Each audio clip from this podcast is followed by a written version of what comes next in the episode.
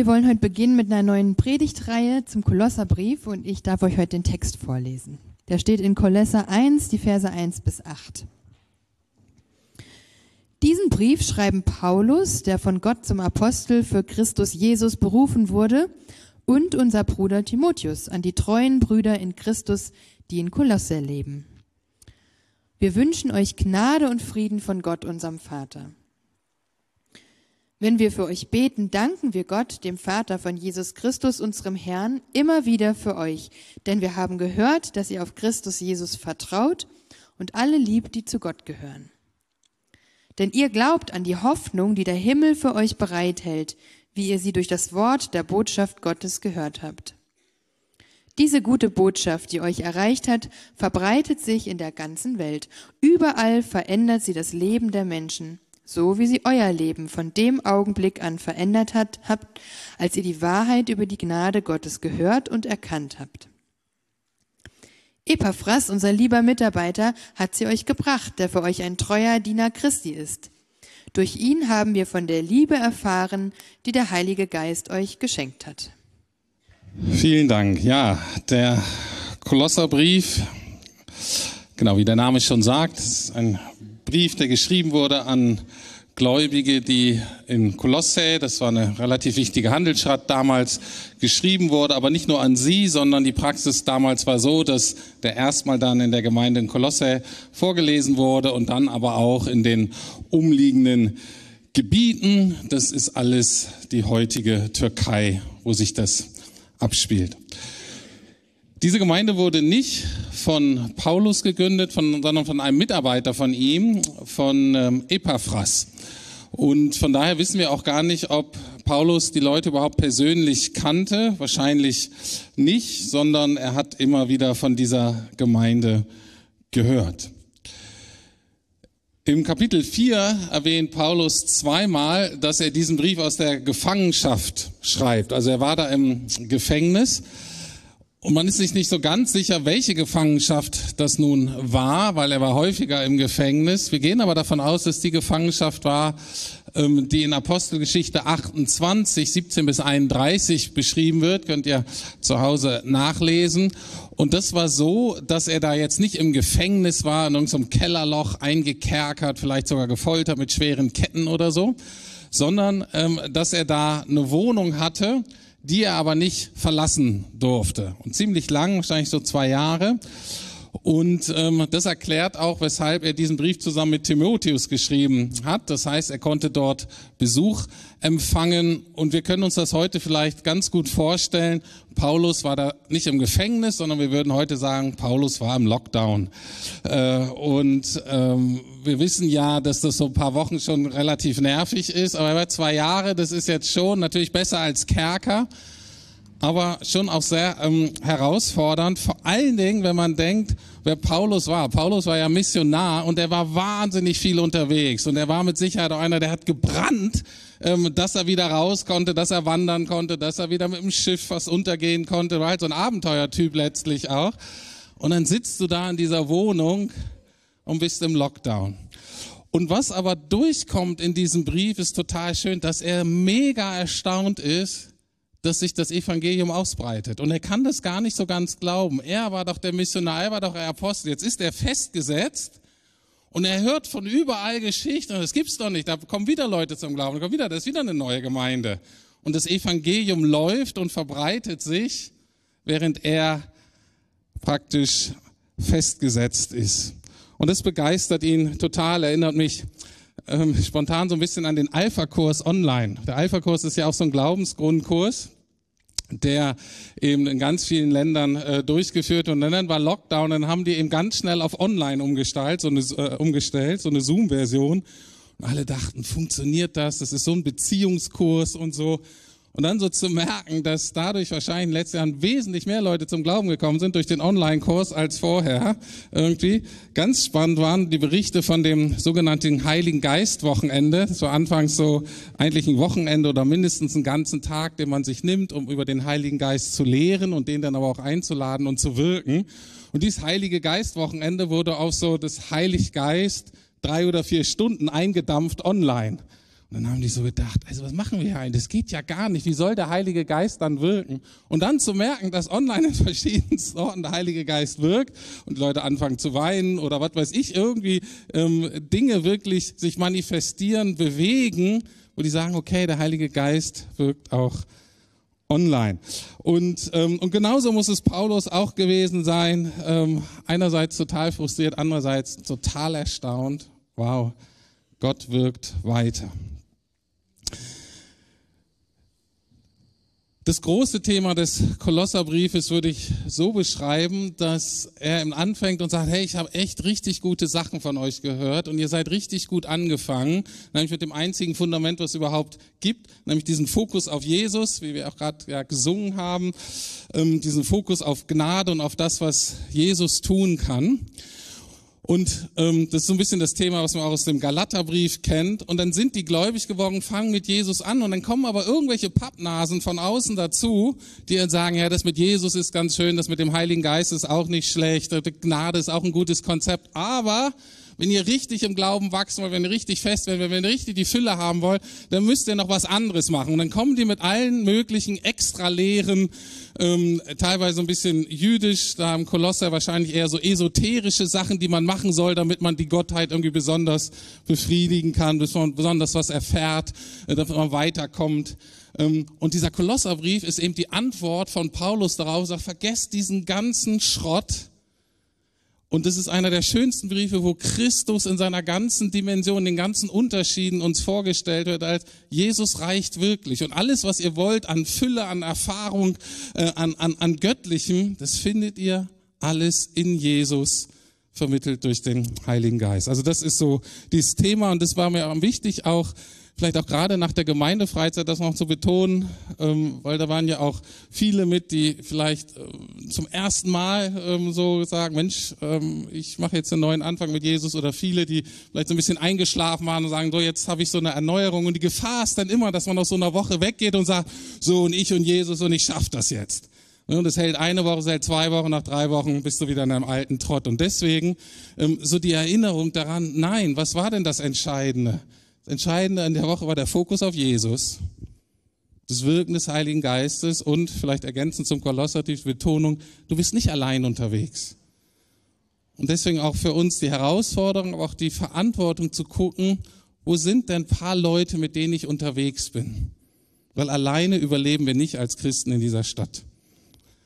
Ähm, sowieso nie, aber in dieser Stadt noch viel weniger. Und deswegen so die Herausforderung, da so dran zu bleiben, Fokus auf Jesus, Wirken des Heiligen Geistes, in Gemeinschaft und nicht als Einzelkämpfer. Und ich möchte, weil es der Anfang des Briefes ist, möchte ich auch auf so ganz christliche Basics heute mal so eine, so eine, so eine Grundlage legen und möchte mich nur auf anderthalb Verse hier ähm, konzentrieren. Paulus schreibt hier im ersten Kapitel 4 bis 5 Folgendes. Wir haben, also er dankt den Kolossern, warum? Und dann, wir haben nämlich von eurem Glauben an den Messias Jesus gehört und von eurer Liebe zu allen, die Gott geheiligt hat. Das kam durch die Hoffnung auf, auf das, was im Himmel für euch bereit liegt. Also was ihr seht, sind wieder unsere drei hoffentlich Vertrauten, unsere Freunde, unsere Bekannten. Ne? Das Glaube, Liebe, Hoffnung. Oder Glaube, Hoffnung, Liebe, egal in welcher Reihenfolge. Und die tauchen so zu dritt an verschiedenen Stellen des Neuen Testamentes auf. Und anscheinend scheinen diese drei Aspekte absolute Kernmerkmale von Nachfolger Jesu zu sein. Und das Interessante aber, dass es je nach Kontext, je nachdem, wie man es anschaut, wird einer der Aspekte stärker betont, als wichtiger erachtet als der andere. Wichtig ist aber, dass wir wissen, die drei, die gehören zusammen. Es gibt aber Christen, ich sage mal, es sind fast nur Glaubenschristen und da ist relativ wenig Liebe und relativ wenig Hoffnung, aber die sagen zu Recht, hör wir zu, das Entscheidende in der Bibel, das ganz große Thema ist das Thema Glaube. Schon im Alten Testament, im Neuen Testament, der Gerechte wird aus Glauben leben. Wenn du dein Vertrauen nicht auf Jesus setzt, im Leben und im Sterben, dann kannst du, spielst du gar nicht mit, bist gar nicht auf dem Spielfeld, kannst du knicken. Du musst Glauben haben. Und das stimmt total. Aber manchmal von diesen Leuten, die vergessen Liebe und die vergessen Hoffnung. Dann gibt's, sage ich mal, so die, die Liebeschristen, ne, die vergessen Glaube äh, und Hoffnung. Ähm, und gibt's ein ganz bekanntes Kapitel, 1. Korinther 13, vielleicht mit das bekannteste überhaupt irgendwie. Äh, und das wird eingeleitet mit dem letzten Vers aus Kapitel 12 und da heißt, Paulus sagt ihm, es bleiben diese drei, Glaube, Hoffnung, Liebe und dann sagt er ganz offensichtlich, und die Liebe ist das Allergrößte und dann sagt er im nächsten Kapitel, wenn ihr die Liebe nicht habt, könnt ihr knicken. Könnt ihr alles andere vergessen. Und das nehmen manche dann so wörtlich, dass sie in der Tat alles andere vergessen, was sonst noch in der Bibel steht. Und das sind dann so, die denken, na, wenn ich nett und lieb bin als Christ, dann reicht das. Und was ich jetzt glaube oder was die Leute glauben oder wie die Zukunft aussieht, Hoffnung ist eigentlich egal. Könnte man denken, wenn man nur das liest. Wichtig ist aber, die drei gehören zusammen. Und dann gibt's hier und nicht nur hier, sondern auch an anderen Stellen eine Betonung der Hoffnung und sagt, ohne Hoffnung gibt's eigentlich auch gar keine Liebe. Ohne Hoffnung ist eigentlich nichts. Macht vielleicht auch Sinn, ne, wenn man so im Lockdown ist, ne, wenn das Leben richtig hart ist, dass man denkt, hey, wir brauchen Hoffnung. Ich glaube in der Tat, wir sind in einer Zeit, auch in einer Kultur, die Hoffnung braucht. Woran wird es deutlich, dass hier Hoffnung ein ganz entscheidender Aspekt ist? Es spricht eben davor, er dankt für den Glauben und für die Liebe. Und dann in Vers 5 heißt es, das kam, also die Liebe kam durch die Hoffnung auf das, was euch im Himmel für euch bereitlegt. Also wörtlich übersetzt steht es, ne?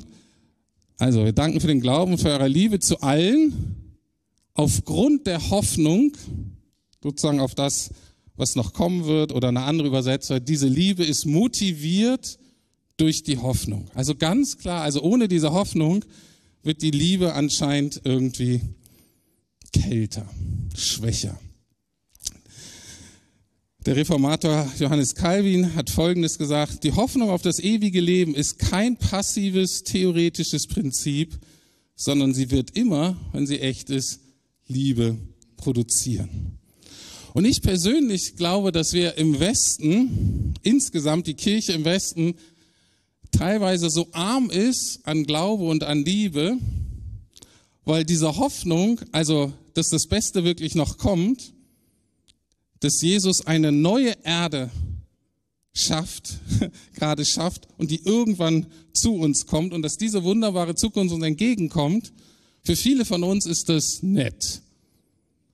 Aber weil uns, weil wir materiell so gut abgesichert ist, weil das Leben in unseren Breitengraden für viele eigentlich schon so bequem ist, ist unsere Hoffnung eigentlich nur, das, was wir hier schon haben, was ziemlich gut ist, noch besser zu machen. Viele von uns sind deswegen frustriert, dass man merkt, Mensch, so alles kriege ich anscheinend doch nicht rausgequetscht hier aus meinem Leben. Aber diese, diese, diese Hoffnung, dass es wirklich ein neues Leben gibt, ein nächstes Leben, die nächste Etappe dieses Lebens, ein ewiges Leben, mal ganz ehrlich, für wen von uns ist das wirklich relevant? Für wen von uns macht es einen Unterschied im Hier und Jetzt? Interessanterweise ist es so, dass es im Neuen Testament und wenn du so weltweit guckst, wo die Gemeinde richtig aktiv ist, da ist eine richtig lebendige Hoffnung. Die freuen sich wirklich, dass Jesus wiederkommt. Die freuen sich darauf, dass irgendwann die nächste Etappe anbrechen wird. Und das sehe ich auch hier bei Paulus. Glaube, Hoffnung und Liebe erinnern uns auch daran, dass wir unser Christsein eigentlich immer nur im Hier und Jetzt leben können. Du kannst natürlich sagen, ich bin Christ oder ich bin Nachfolgerin Jesu und das beschreibt dich als Person, beschreibt vielleicht auch gewisse Überzeugungen, die du hast, dein Weltbild, was du als richtig und als falsch ähm, anerkennst, vielleicht auch so deine Identität. Und das ist auch total richtig und gut. Aber Paulus und, und, und Jesus immer, ist immer die Frage für uns, na, was bedeutet das denn praktisch im Alltag? Was bedeutet das ganz konkret für unser Handeln, für unser Reden, für unser Denken, für unser Fühlen? Und da ist eben deutlich, Christsein wird nur da gelebt, wird sozusagen die Hülle gefüllt mit Leben, wenn Vertrauen, also wenn Glaube da ist, wenn Liebe da ist, wenn Hoffnung da ist. Und die Frage war jetzt für mich, wie ergänzen die sich eigentlich? Wie, wie kommen die jetzt zusammen? Wie befruchten die sich denn jetzt gegenseitig? Und da ist mir aufgefallen, dass der Glaube, also Erleben, das muss immer im Hier und Jetzt zusammenkommen. Aber der Glaube schaut quasi zurück und schaut, was Jesus getan hat und wer Jesus war. Die Hoffnung kommt uns quasi aus der Zukunft entgegen. Wir schauen in die Zukunft, kommt hierher und das drückt sich dann ganz konkret praktisch im Hier und Jetzt in der Liebe aus. Also, nochmal ein bisschen äh, langsamer. Glaube oder Vertrauen bedeutet, dass ich immer 24/7 in meinem Leben, in meinem Alltag praktisch wie im Hintergrund immer zurückschaue und präsent hat, so war Jesus, so hat er gelebt, das hat er für mich getan am Kreuz, meine Schuld getragen, er ist auferstanden, hat neues Leben für mich gebracht. Und das sind Realitäten aus der Vergangenheit, die quasi wie so ein Strom, wie so ein Fluss jetzt aber in meine Realität, in mein Heute fließen soll. Und wenn ich mir das bewusst mache, was er getan hat und wer er war, dann darf ich im Hier und Jetzt, egal wo ich bin, immer wissen, ich bin geliebt, ich bin vergeben, ich bin ein Kind Gottes. Und das ändert das Hier und Jetzt.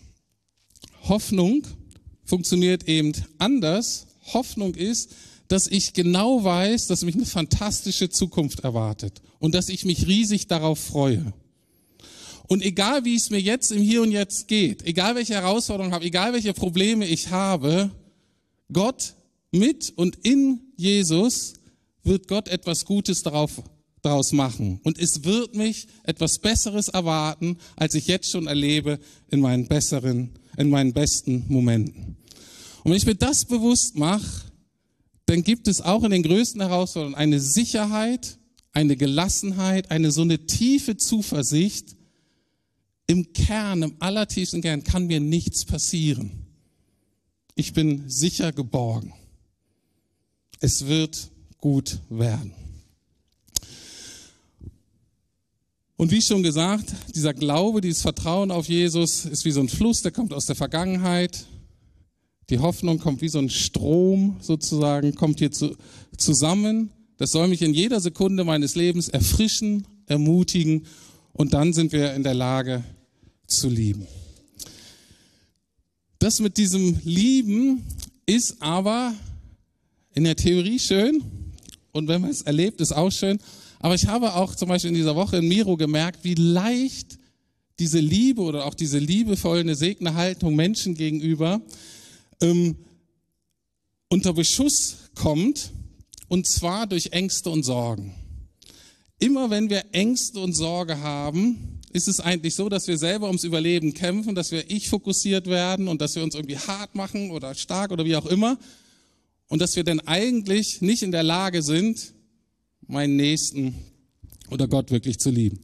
Wo mir das aufgefallen ist, ähm, es wurde ja schon angesagt in der Lobpreiszeit, wir hatten da einen Kollegen aus der Nachbarschaft, der fand diesen ganzen, das ganze Dorf richtig blöd und der hatte so einen richtigen Brass und Ärger auf diese Betreiber dieses Dorfes, ne, weil die bauen da immer weiter und die ähm, haben da seine Nachbarschaft natürlich total verändert. Und ich weiß nicht, am zweiten Morgen, glaube ich, ähm, oder so, äh, kam der dann total wütend auf uns zu, weil ne, da hat, haben noch so eine große Gruppe und dann noch mit so einem Zelt und wir machen dann auch noch so Krach. Und der war so wütend und so ärgerlich, ähm, ich weiß nicht, ob das der war, dass der den Stecker gezogen hat, aber auf alle Fälle, es war noch schlimmer, sondern der hat uns in dem Sinne gedroht und hat gesagt, er kommt wieder mit seiner Schrotflinte. So, jetzt war das natürlich so, dass wir dachten, Mensch, wie können wir das einordnen? Ähm, über verschiedene Umwege zumindest landet es dann doch bei der Polizei, die ihn dann besucht hat. Und zumindest habe ich ihn dann da nicht mehr gesehen und das war sozusagen erledigt. Aber ähm, zwei Tage später, als ich diese Auseinandersetzung auch mit dem ähm, so hatte, kam ein anderer Typ aus dem Dorf an. Der sah, genau, sah ganz ähnlich aus wie der Kollege, so ein bisschen verbiestertes Gesicht stellte sein Rad so neben das Zelt, hatte hinten einen Korb drauf mit so einem Beutel, was wo was drin war. Und ich sagte, oh je, jetzt kommt er selber nicht, sondern schickt seinen Kollegen. Und dann hat er so hinten an seiner Tüte gefummelt. Und ich gesagt, oh nee, vielleicht hat er die Schrotflinke seinem Kumpel gegeben. Und, ähm, und ich merkte, wie ich natürlich Angst hatte und wie ich Sorge hatte und wie ich so dann auf diesen Typen hingegangen bin und hatte so gesagt, so, ich bin so in so innerlich in so eine Security-Haltung äh, gegangen und so sagt, dem werde ich schon zeigen hier. Ne? Äh, und dann, aber als ich so den ersten Schritt gemacht habe, ich gesagt, nee, Rüdi, das geht nicht. Der hat noch nichts gemacht. Das ist ein fremder Mensch, der hier zum Gottesdienst eventuell kommt. Jesus hat dich mit offenen Armen empfangen. Und auch dieser Mann ist es wert, dass ich erstmal den ganz freundlich begrüße, alle meine Freundlichkeit und Liebe, die ich gerade irgendwie zusammenbringen kann, zu sagen, den begrüße ich erstmal nicht als potenziellen Terroristen oder Attentäter oder sonst was, sondern als einen ganz, erstmal als meinen Mitbürger, Zeitgenossen, Mitmenschen. Interessant, weil es stellte sich heraus, dass der Christ war und dass jemand ihn von uns eingeladen hatte zum Gottesdienst und er wollte einfach nur zum Gottesdienst kommen. Und ähm, das war irgendwie lustig. Aber mir ist dann dennoch auch was aufgefallen, was mich ein bisschen, also wir haben, ich war dann natürlich erleichtert und war froh und ich habe mich dann so ganz geöffnet und wir haben so ein bisschen geplaudert. Bei ihm aber habe ich allerdings gemerkt, dass der sehr verbittert und verärgert eigentlich war und wir haben so ein bisschen geredet und ohne dass ich viel gemacht habe, kam dann so eine ganze Litanei von, er hat mir alle Sachen gerade aus der Gesellschaft erzählt, die ähm, die völlig schief laufen und so weiter. Äh, und ähm, und was ihn so richtig ärgert und er sagte schon in der DDR hat er war ja aufgestanden und hat sich nicht mundtot machen lassen auch jetzt steht er auf und und und und so weiter. Lässt sich auch von der neuen Regierung nicht unterkriegen. Ähm, und einerseits war es so ich hatte so eine Spannung innerlich habe gesagt inhaltlich konnte ich mit dem, was der so gesagt hat, eigentlich ganz gut mitgehen. Er sagt, ja, ich, sehe das ähnlich kritisch wie du, aber diese Haltung, dass da jemand ist und der ist so verbittert, so verärgert geworden und habe dann auch gedacht, nee, das ist auch nicht gut. Irgendwas ist passiert bei meinem Bruder. Ich weiß nicht, ob es Glaube ist oder ob Hoffnung oder irgendwas ist, war bei dem blockiert. Aber Liebe ist nicht aus dem rausgesprungen. Und das war für mich so dieses, ähm, diese Spannung zu sehen, ja, auch wenn man die richtigen vielleicht Einschätzungen hat oder Einsichten, ohne Liebe ist dann doch alles nichts. Also, Glaube, Hoffnung und Liebe, die sollen in unserer Nachfolge, die sollen zusammenkommen. Auch auf die Gefahr hand, dass ihr das eigentlich schon kapiert habt und ich jetzt diesen Punkt nochmal mache ähm, möchte ich nochmal betonen, dass es völlig okay und gut ist, wenn wir, und auch wichtig ist natürlich, dass wir gewisse biblische Überzeugungen brauchen und Einschätzungen, was wir als richtig und als falsch und als förderungsfähig empfinden. Aber was uns im Alltag ausmacht von unserer Kernberufung Identität ist, dass wir Glaubende, dass wir Hoffende, dass wir Liebende sind zu aller Zeit. Und ironischerweise kann uns ähm, das ganze Thema Gendern und Gendersprache helfen, um das besser zu verstehen. Ähm, dieses aktuelle Gender-Konzept, das ist ja ne, mit dieser Sprache und so, ist ja in der Gesellschaft insgesamt ziemlich umstritten und das wird aus den verschiedensten Richtungen kritisiert. Ähm, und ich möchte das jetzt aber nur mal so aus sprachlich-grammatikalischer Sicht so äh, in Frage stellen. Da geht es ja darum, ne, früher hießen zum Beispiel Lehrer, Lehrer und Lehrerinnen und aus denen sollen jetzt irgendwie Lehrende werden. Das ist natürlich irgendwie so ein Versuch, sozusagen das Geschlecht daraus zu nehmen, macht aber grammatikalisch keinen Sinn, weil Lehrer und Lehrerinnen sind nur dann Lehrende, wenn sie lehren. Ja, wenn die abends beim Abendbrotstisch sitzen, sind es immer noch Lehrer und Lehrerinnen, aber es sind keine Lehrende, sondern es sind Essende. Und wenn die sich streiten, dann sind das Streitende. Und äh, das habe ich jetzt nicht erwartet. es war jetzt nicht so. Äh, ne? Und und äh, und und wenn die sich freuen, dann sind das Freunde. Und deswegen ist es meines Erachtens sinnvoll, die Berufsbeweitung, äh, Berufsbezeichnung weiter bei Lehrer und Lehrerinnen zu behalten.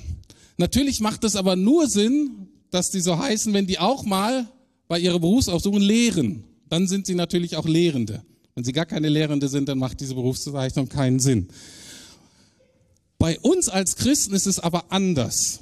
Da ist es nicht so, dass wir nur teilweise hoffende, liebende und vertrauende sind, Das ist nicht nur irgendwie eine Berufsbezeichnung, das ist nicht nur ein Teil unserer Identität, das sind wir vom Heiligen Geist dazu berufen und befähigt und eingeladen, das zu lernen, 24-7, immer, immer Liebende zu sein, immer Hoffende, immer Vertrauende.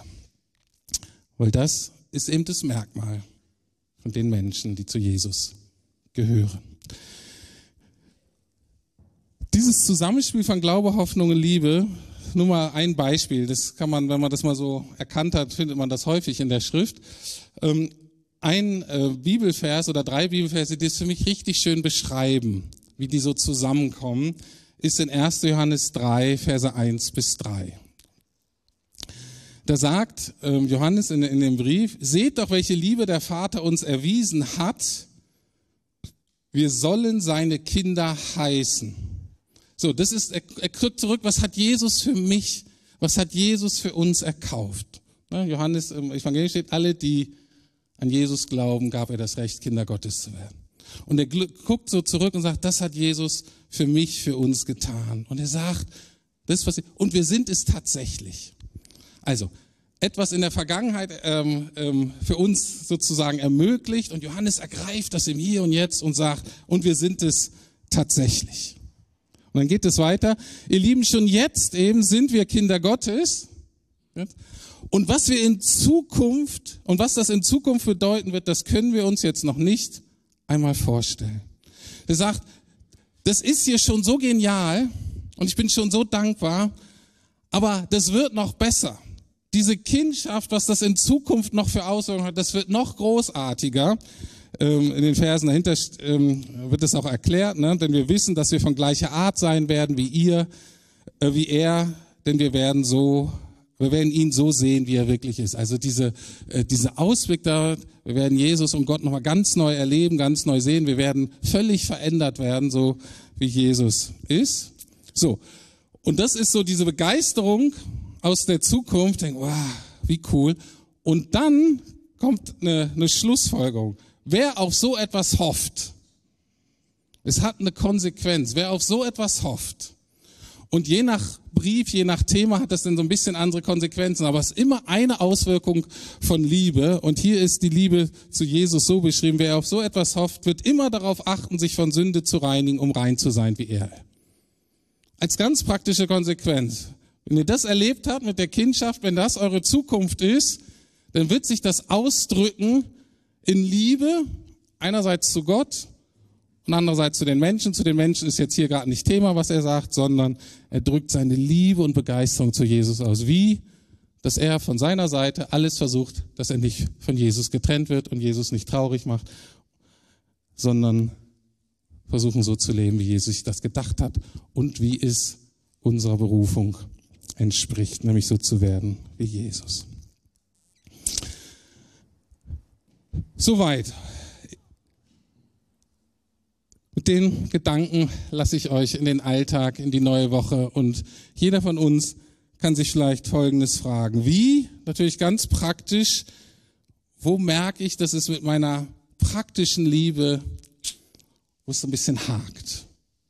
Wo ich so merke, es fällt mir unglaublich schwer, in der Situation einem gewissen Menschen oder einer gewissen Gruppe von Menschen wirklich Liebe entgegenzubringen. Entweder, dass ich überhaupt für sie bete und segne oder in meinem Reden oder auch das, was ich ganz konkret für sie tue. Und da so die Anregung aus dem Text zu sagen, vielleicht ist irgendein Segensstrom in meinem Leben geblockt. Da ist irgendwas, wo ist der Vertrauen auf das, was Jesus für mich getan hat? Wo, wo stimmt da was nicht? Wo ist da was reingekommen? Wo habe ich das irgendwie vernachlässigt? Oder aber vielleicht die Anregung von heute zu sagen, weil diese Hoffnung, die war für mich bisher immer nur wischiwaschi, nice to have, aber auch nicht wirklich relevant. Die Einladung, lies mal das Neue Testament durch, ganz einfach mit dem Thema Hoffen und Hoffnung und du merkst, wie real das ist. Und diese Einladung, sich mit diesem Schönen, was noch auf uns wartet, zu beschäftigen und zu merken, wie das dann hier und jetzt erneuert, bereichert und dich befähigt, auch Menschen zu lieben, Situationen auszuhalten, Dinge zu wagen, wo du persönlich sagen würdest, oh, nicht meins, nicht dran, nicht so wichtig. Vielleicht doch. Befähigt durch den Heiligen Geist, durch Vertrauen, durch Hoffnung zu ganz praktischer Liebe. Lass uns beten und die Band kann nach vorne kommen. Wir singen dann noch so ein schönes altes Lied zusammen. Ja, Herr, ich danke dir für diese Erinnerung ganz am Anfang vom Kolosserbrief. Glaube, Liebe, Hoffnung. Und Heiliger Geist, ich lade dich ein, dass jetzt in diesem Moment und auch in der nächsten Woche, dass du schenkst, dass wir das nicht so als Bürde empfinden und sagen, oh, wo ist mein Glaube hier zu klein oder vertraue ich nicht oder warum ist mit der Hoffnung nicht und so. Sondern Heiliger Geist, ich bete, dass du uns fühlst. Und ich bete, dass du, ähm, ja, dass du uns, dass wir das so verstehen als Einladung in deine wunderbaren Realitäten. Lieber Vater, ich danke dir von ganzem Herzen, dass du uns mit hineinnimmst in eure Realitäten vom Vater, Sohn, Heiliger Geist. Dass das unsere Berufung ist, dass das unsere Kernmerkmale, dass es meine Kernmerkmale im Alltag sein dürfen, dass ich immer ein Vertrauender sein darf, dass ich immer ein Hoffender sein darf, dass ich immer ein Liebender sein darf. Und Herr, wir wollen dir unsere Schwäche, unsere Begrenztheit, wollen wir dir bekennen. Aber wollen dir so sehr danken, dass bei dir Dinge möglich sind, die bei uns nicht möglich sind. Und wir danken dir für die guten Gedanken, die du für uns hast, Herr. Und auf der Gemeindefreizeit, es war so ein, so ein Geschmack davon, wenn wir so zusammenkommen und das so zusammenlegen, wie viel Leben, wie viel Freude, wie viel Ermutigung da drin steckt. Und das bete ich, Herr. Dass wir als Einzelne treu sind, dass wir aber auch als Kleingruppen, als Zweierschaften, als Familie, als Freunde, als WGs, dass wir zusammenstehen. Und dass wir uns ermutigen, dass wir uns begeistern, dass wir uns ermahnen, wirklich 24-7 als Vertrauende, als Hoffende, als Liebende unterwegs sein zu dürfen. Und immer, Herr Jesus, zu deiner Ehre und zum Segen unserer Mitmenschen. Hab du, hab du Dank dafür. Amen.